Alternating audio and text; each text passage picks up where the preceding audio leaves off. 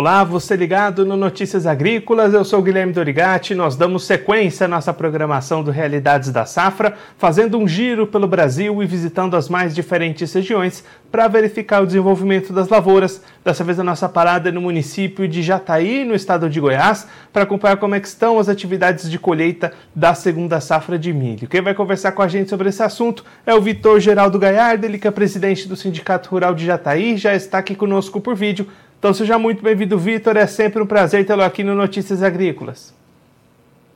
É, bom dia, Guilherme. Bom dia a todos aí, os telespectadores do Notícias Agrícolas. Para nós também é uma satisfação muito grande estar com vocês mais uma vez e reportar aí algumas notícias aqui da nossa região, de Chataí, no sudoeste do estado de Goiás. Vitor, como é que estão os trabalhos de colheita aí na região? Essas atividades já passaram da metade das lavouras, né? É, nós estamos com uma estimativa em torno de 60%, chegando em 60% das áreas colhidas praticamente, né? Então está indo bem, esse trabalho está indo bem, né? E acho que agora, questão de mais uns 15 dias aí, você consolida a colheita, né? E Vitor, da última vez que a gente conversou foi lá na época do plantio e o senhor destacava uma boa janela para o plantio do milho aí na região de Jataí. Agora com a colheita já avançando bem, como é que estão os rendimentos? Aquela boa expectativa inicial está se confirmando nas produtividades? É, não, Guilherme, nós tivemos aí alguns percalços no meio do caminho. Tá? O primeiro, que nós tivemos assim uma a previsão nossa é que se, se esperava que chovesse melhor, né? Aí as chuvas elas praticamente se extinguiram aí no início de abril, né? Então nós tivemos muitas lavouras, embora plantado dentro da janela, mas que elas não tiveram ah, chuvas na, na, na época eh, de frutificação, né? Então isso aí causou uma, uma perda bem considerável. Depois nós tivemos um outro problema sério, principalmente no milho plantado mais cedo, problema sério em, em, algumas, em alguns híbridos aí, menos tolerantes, né? Problema de enfesamento com a cigarrinha, problema muito sério, a gente colhendo aí 40 sacas, 50, 60 sacas por hectare, em lavoura que se esperava colher acima de 130 sacas por hectare. E ainda para no final, mais no final ainda, um pouco também de geada, porque a geada acabou afetando algumas, eh, algumas lavouras é, mais em região mais baixas, né, mais próximo de, de, de córregos e coisa assim. Então não foi uma geada tão forte como que ocorreu ano passado, mas não deixou de também provocar uma certa, uma, uma certa perda. E aí, Vitor, diante desse cenário que o senhor destacou aqui para a gente, qual que passa a ser a expectativa de uma média de produtividade? Com certeza vai ser menor do que aquela esperada, né? Bem menor do que a esperada e, e menor, inclusive, que a do ano passado. O ano passado a gente teve também uma quebra bem expressiva, né? É, por alguns fatores, mas a, a geada foi um dos fatores que afetou muito o ano passado e também um, veranico também, mas no final, e o ano passado teve, nós tivemos um atraso na época do plantio, né? Esse ano foi já dentro da janela ideal, mas tivemos problemas, acho que mais graves que o ano passado. Eu, eu imagino, tá? Eh, ainda é cedo para falar, mas eu, eu acho que a média geral, no contexto geral aqui, ela não chega aí a 80 sacos por hectare. E só para a gente ter essa comparação, Vitor, como é que ficou a média do ano passado? Ela ficou aí perto de 90 sacas. No ano passado, com todos os problemas que teve, de 85 a 90 sacas no ano passado, na média geral. E esse ano eh, se estima aí abaixo de 80. E Vitor, agora olhando para o mercado, como é que até diante né, dessa redução na produtividade, o produtor da região encarou o mercado, ele já tinha vendas fechadas, os preços estão respondendo? Como é que está essa questão de comercialização por aí? É, assim, esse ano tinha menos contratos feitos que o ano passado. O pessoal ficou meio ressabiado no ano passado, o pessoal perdeu muito com os contratos feitos mais cedo, né? O apelo foi muito grande, então esse ano o pessoal foi um pouco mais resistente a fazer contrato futuro, um volume bem menor de contratos. É, existe, claro, então, só que os preços esse ano estão assim, ó, é, eles tiveram uma, tivemos oportunidade de negócio um pouco melhores, questão de uns 60 dias atrás, podia ter sido fechado o negócio aí na faixa de 80, até 82 reais.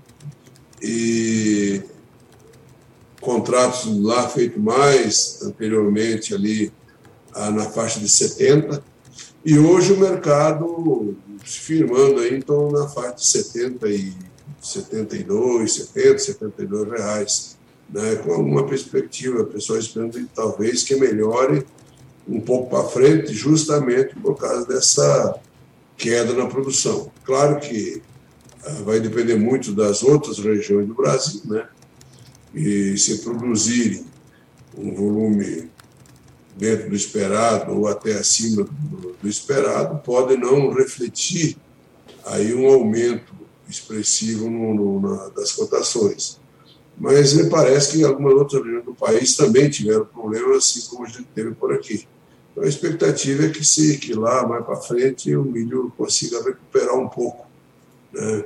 Essa é a nossa esperança. Vitor, para a gente encerrar olhando um pouquinho mais para frente, como é que está nesse momento a preparação do produtor aí já está aí para a próxima safra de soja 22-23, essa busca por insumos, recebimentos, como é que está a preparação nesse momento? É, tivemos muito problema assim de aumento de custo de produção, o custo dos insumos, né? Eu acho que falta de insumo não, não, não vai ser problema. Tá? Se tinha um medo aí que faltasse fertilizante e tal, vai se pagar muito caro, já se pagou muito caro, né? Quem fez negócio, vê o que está fazendo. Nós vamos ter um custo muito acima do que era nos anos anteriores, mas eu acredito que falta de produto nós não teremos. Né? Talvez alguma dificuldade maior é, em termos de, de crédito, porque vai se precisar muito mais de, de, de, de aporte financeiro do que se fazia nas safras anteriores, para plantar a mesma área. Então, isso vai ser um fator de dificuldade, talvez custo do dinheiro mais caro também, né? A, a, mesmo até o dinheiro que é do crédito oficial também já vem num custo bem mais alto que o ano passado, mas parece que em volume é, sendo suficiente, mas perto da suficiência, né? e também dificuldades com o seguro agrícola, eu acho que vai ser outro problema que nós vamos enfrentar, porque o seguro, que a gente tem visto, teve que pagar muita indenização na, da, do evento da safra passada, e com isso os riscos do seguro e a escassez do seguro será maior esse ano. Então, é mais um problema que nós enfrentar. Vitor, muito obrigado pela sua participação, por ajudar a gente a entender um pouco melhor esse cenário das lavouras da colheita aí na região. Se o senhor quiser deixar mais algum recado ou destacar mais algum ponto para quem está acompanhando a gente, pode ficar à vontade.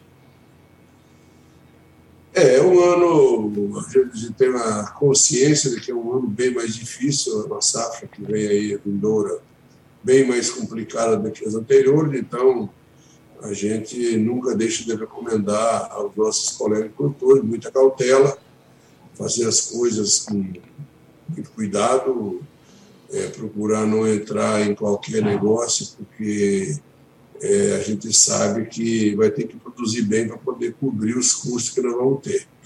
Então, é isso. E esperamos que, pelo menos, o clima nos ajude e que a gente tenha aí uma, uma boa safra 22, 23, e que a gente consiga manter a nossa nobre tarefa de produzir alimento para o Brasil e para o mundo. Um abraço e fique com Deus todos aí. Vitor, mais uma vez, muito obrigado. A gente deixa aqui o convite para o senhor voltar mais vezes, a gente trazer os números finais do milho, também acompanhar como é que vai ser o plantio da soja por aí. Um abraço, até a próxima. Esse, o Vitor Geraldo Gaiardo, ele que é presidente do Sindicato Rural de Jataí, no estado de Goiás, conversou com a gente para mostrar como é que estão as atividades de colheita da segunda safra de milho, atividades que já chegam aos 60% das lavouras lá na região com produtividades abaixo daquilo que era esperado inicialmente. O Vitor destacando que houve um plantio dentro da janela ideal, as expectativas eram bastante positivas, mas as chuvas cortaram já desde o início do mês de abril. Também houve incidência de cigarrinhas e enfesamentos nas lavouras e até mesmo geadas foram registradas naquelas áreas mais baixas, mais próximas aos córregos, e com isso as produtividades caíram bastante. Estou destacando algumas lavouras com expectativa de até 130 sacas por hectare, colhendo entre 40 e 50 sacas em função de todas essas dificuldades. E diante disso, a expectativa é que a média de produtividade do município fique na casa das 80 sacas por hectare, menor inclusive que a do ano passado, que ficou na faixa das 90 sacas depois de veranicos e geadas prejudicarem a produtividade, que também teve um plantio mais tarde, a safra passada, desse ano a expectativa era muito positiva, mas as produtividades vão ser ainda mais baixas do que a da segunda safra de 2021.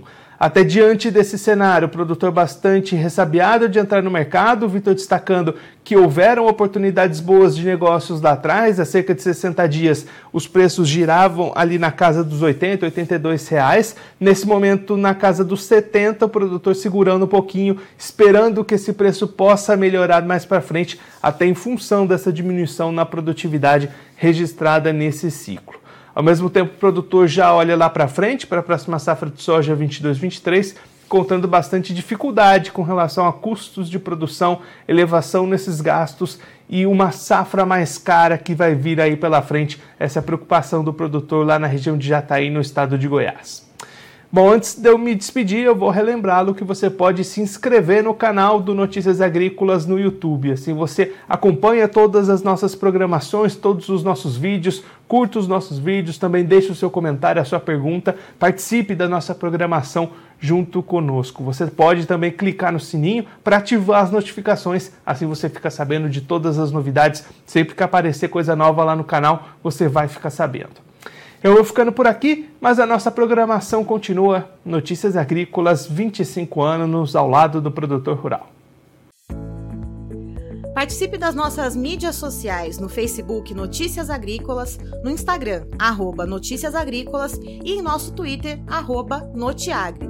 E para assistir todos os nossos vídeos, se inscreva no YouTube e na Twitch Notícias Agrícolas Oficial.